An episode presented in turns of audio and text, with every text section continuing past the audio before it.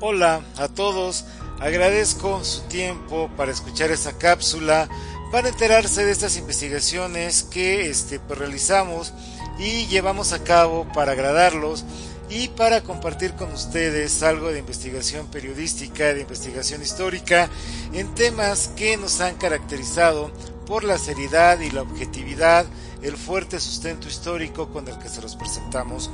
Yo soy Jorge Gallo García, soy director de investigación y mundo paranormal.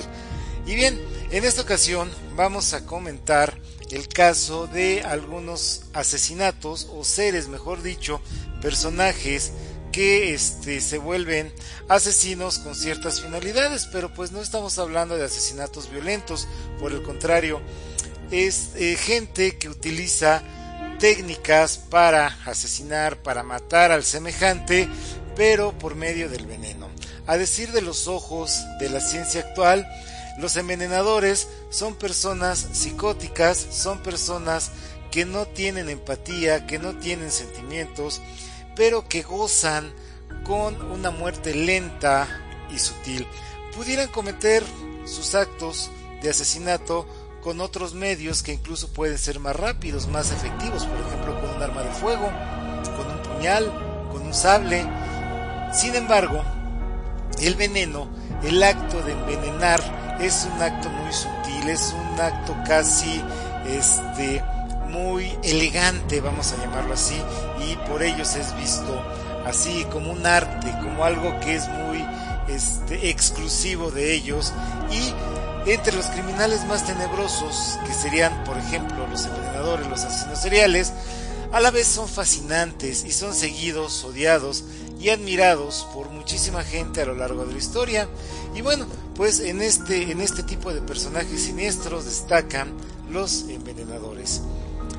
Bien, son personajes que conocen a la perfección el manejo de sustancias, capaces de intoxicar a otra persona para causarle la muerte. Sin embargo, ¿cuál es el motivo por el cual una persona decide acabar con otra por este medio? Que no es nada violento, pero sí lento y muy doloroso. Incluso comentamos que es algo, es un acto sutil, un acto incluso hasta elegante, porque pues si el veneno se pone en la comida, como se hacía en el caso de la antigua Roma, pues también es el placer, ¿verdad? El placer de comer y, Y hasta cierta forma, pues darle una muerte placentera, ¿no? Después de, después de un banquete, ¿no? A lo largo de la historia tenemos conocimiento de que importantes personajes de las dinastías más poderosas han recurrido a los venenos para quitarse del camino a sus rivales, como lo fue el caso de la familia Borgia, misma que pasó a la historia como un linaje perverso que se valió de todos los medios posibles para llegar, mantenerse y perpetuarse en el poder, por lo cual se dice que recurrieron al envenenamiento no solo de sus rivales, sino de miembros de su misma familia. En el caso de los Borgia, se usó el veneno como una forma sutil de quitar a sus enemigos del camino. Sin embargo, entre gente común y corriente, existen historias de perversos envenenadores que recurren al veneno precisamente a esta técnica de, este, de muerte para obtener dinero, poco o mucho, pues eso ya depende del cristal con el que lo miremos y de la vara con el que se mida, ¿verdad? Para algunos puede ser poco dinero, para otros puede ser bastante. Pero bueno, finalmente el hecho es que están asesinando, están matando a una persona.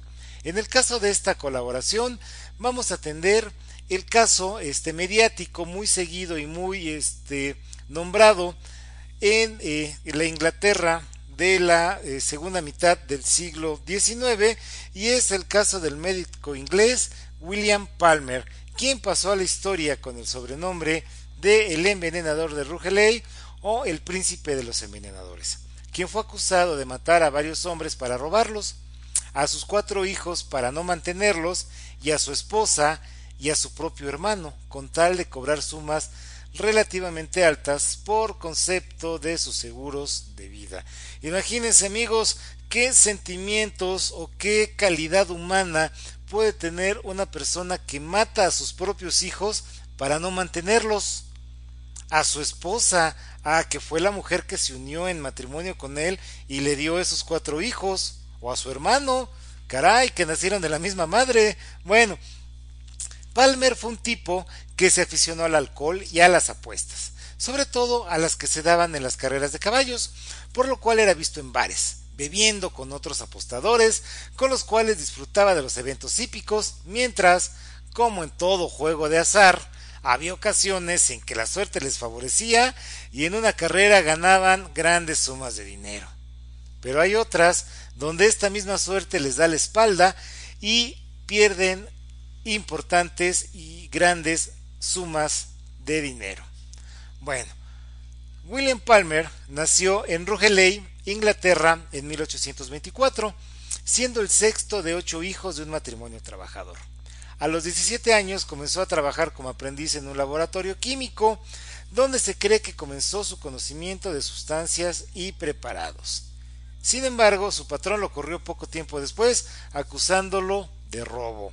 Es decir, imagínense, desde los 17 años y en su primer trabajo, William Palmer ya mostraba estos rasgos que van a ser característicos de su personalidad, el querer dinero fácil y rápido con el menor esfuerzo. Bueno, después estudió medicina y regresó a su tierra natal a ejercer la profesión de médico. Él, estudió medicina, como ya lo decíamos. En 1827 se casó con una mujer llamada Anne Thornton. En ese tiempo se enteró que su suegra, que tenía poco tiempo de haber enviudado, es decir, había muerto su suegro, había recibido una herencia, pero este, ellos decidieron llevarse a vivir a la mujer con ellos y casualmente y sin causas aparentes su suegra falleció. La muerte pareció ser natural, sin embargo Palmer, que era médico y que casualmente también firmaba los eh, certificados de defunción, quedó desilusionado al saber que la suma que el matrimonio esperaba como herencia fue menor de lo que ellos tenían contemplado. Es decir, Palmer y su esposa ya habían hecho cuentas de cuánto iban a recibir en el caso de que la mujer falleciera. Pero, pues como ya lo vimos, dejó menos dinero de lo que ellos tenían contemplado. Gradualmente, Palmer se hizo adicto a las apuestas en las carreras de caballos y al alcohol por lo cual siempre estaba endeudado.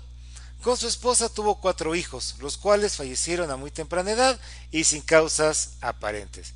Sin embargo, como el padre, es decir, como Palmer era médico y la mortandad infantil era tan alta, pues que Palmer firmaba los certificados de defunción como muertes naturales o muertes repentinas y este como bueno por producto de las enfermedades había un índice muy alto de niños que morían pues las autoridades pasaron, pasaron estas muertes por alto. Posteriormente, y enjuiciado y condenado a muerte, se especuló eh, eh, que Palmer los envenenó con estricnina disuelta en miel. Bueno, y ya que un hijo representa gastos y responsabilidades, él no estaba dispuesto a mantenerlos y a cumplir. Es decir, la causa por las que asesinó a sus cuatro hijos fue por no mantenerlos. Vaya, moralidad de este individuo. Su fama como médico era cuestionable, pues estaba inmiscuido en muertes de amigos, quienes también apostaban y de forma extraña se encontraban con él y a las pocas horas fallecían. Pero como Palmer era médico, su firma estaba presente en los certificados de defunción y todos daban fe de que estos infortunados hombres habían muerto por causas tan diversas como las convulsiones o como los abscesos en la pelvis. Y bueno, pues es natural que un médico que esté envuelto en muertes de gente cercana y que tiene sus mismas aficiones como son las apuestas, pues a ciertos sectores de la sociedad, incluso policías, agentes que investigaban estos, estas muertes, se les hizo sospechoso, ¿no? Que el médico siempre estuviera este, cercano a estas personas antes de fallecer. Sin embargo, en las muertes de sus familiares directos se comprobó que tanto para su esposa y para su hermano, que sufría de alcoholismo, había contratado un seguro de vida. El de la esposa sí se pagó, es decir, muere su esposa y sí pudo cobrar una buena suma de dinero, pero para la muerte de su hermano, la sospecha de asesinato estuvo presente y la compañía de seguros empezó una investigación y se negó a cubrir la prima pactada. Pues faltaba más, este, finalmente es dinero lo que se está manejando y bueno, pues esta aseguradora, este, pues no le pagó y sí comenzó una investigación.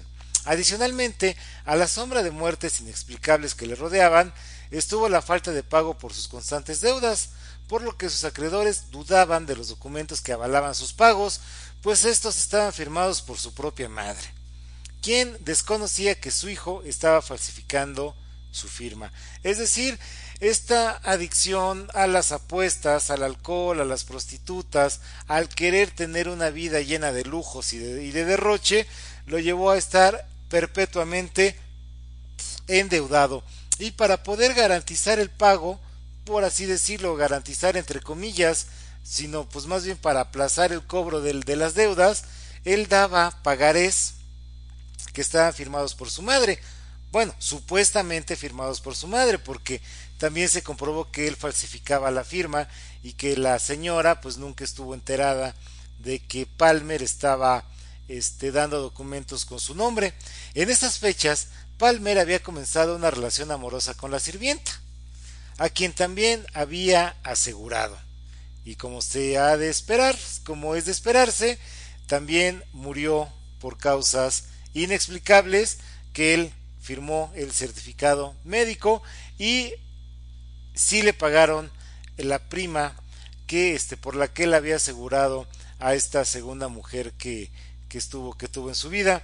Pero bueno pues estos personajes suelen sentirse superiores a los demás muy inteligentes y están seguros que jamás darán con ellos.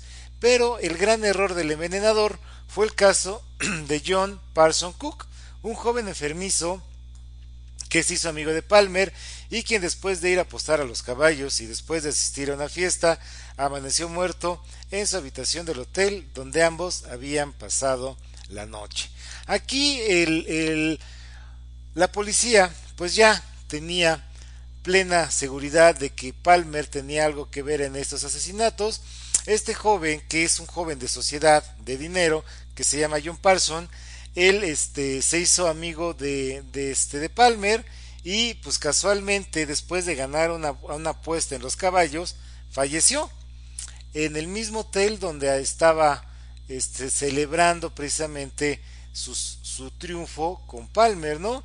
Según se cuenta, Cook tomó ginebra de una botella que llevaba Palmer y comenzó a sentirse mal.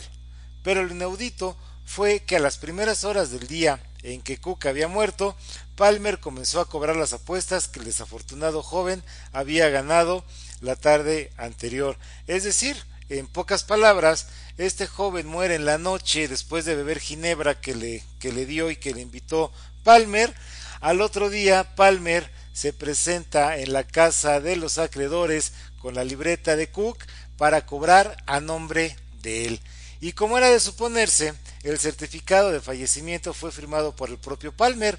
Sin embargo, eh, como ya estaba el antecedente y ya había la sospecha de que él tenía que ver en estas muertes, el cuerpo fue sometido a una autopsia, con lo cual se comprobó que había sido envenenado y Palmer fue el principal sospechoso. Es decir, aquí, este, amigos, eh, Palmer, este, pues nuevamente su firma aparece en el certificado de defunción, pero el cuerpo de este joven sí es sometido a una autopsia por un estudiante de medicina y él descubre que hay rastros de envenenamiento. Estamos hablando, amigos, de 1850. Entonces, pues las técnicas forenses y las técnicas que hoy conocemos en la medicina este, forense, pues estaban prácticamente en pañales, eran cosas muy empíricas, pero bueno, este joven estudiante pues sí pudo demostrar que Palmer tenía algo que ver y fue llevado a prisión y este y con la intervención abierta de las autoridades se comprobó que Palmer había comprado estricnina. Además se agregaron las denuncias de que estaba falsificando la firma de su madre y fue acusado de fraude. Un agente empezó a investigar entre las diferentes droguerías de la ciudad hasta llegar a una donde el dependiente reconocía abiertamente que Palmer había comprado estricnina, este veneno natural que fue muy utilizado en, en los raticidas, este, y él lo había comprado, lo había comprado en varias ocasiones, entonces pues ahí empezaron a hilar los hechos. Palmer fue llevado a prisión y aunque nunca aceptó las, muertes de su suegra, sus cuatro hijos, su esposa, su hermano y al menos cuatro hombres con los que trabó cierta amistad, fue condenado a muerte. En 1856 se cumplió la sentencia en la horca y momentos antes de la ejecución, un sacerdote se le acercó y le exhortó a que confesara sus crímenes, pues estaba a minutos, a minutos de morir. Se le dijo que ya la sentencia no tenía vuelta atrás, que en poco tiempo su vida iba a terminar y como una forma de liberar su alma de estos cargos, de estos pecados, lo mejor sería confesar. Palmer no lo hizo. En todo momento mostró frialdad, sus ojos no expresaron ninguna emoción y fue ejecutado. Para los ojos de la ciencia actual, Palmer fue un psicópata, pues no expresó simpatía ni dolor por la muerte de los demás. Incluso actuó con una tremenda sangre fría al envenenar a sus hijos, todos ellos bebés. Uno de ellos, amigos, solamente vivió siete horas y el mayor únicamente llegó a los dos meses medio. Vamos, vamos a ponernos en el lugar de este personaje, pues qué sangre fría, ¿verdad? Y qué falta de empatía, de sentimientos para asesinar a bebés indefensos y sobre todo que eran sus, sus hijos. De la misma manera también traicionó y envenenó a su esposa. Imagínense la mujer que le dio esos cuatro hijos, que lo quería y que creyó en él se aprovechó del alcoholismo de su propio hermano, a quien también envenenó. Y bueno, pues ya la ciencia actual lo tomarían como un narcisista, pues solo creyó en él, se sintió muy inteligente, se sintió superior a los demás, creyó que haciendo las cosas como él las hacía, nadie iba a dar con él, pero bueno, pues no fue así. Finalmente fue atrapado, como ya lo decíamos, condenado y ejecutado.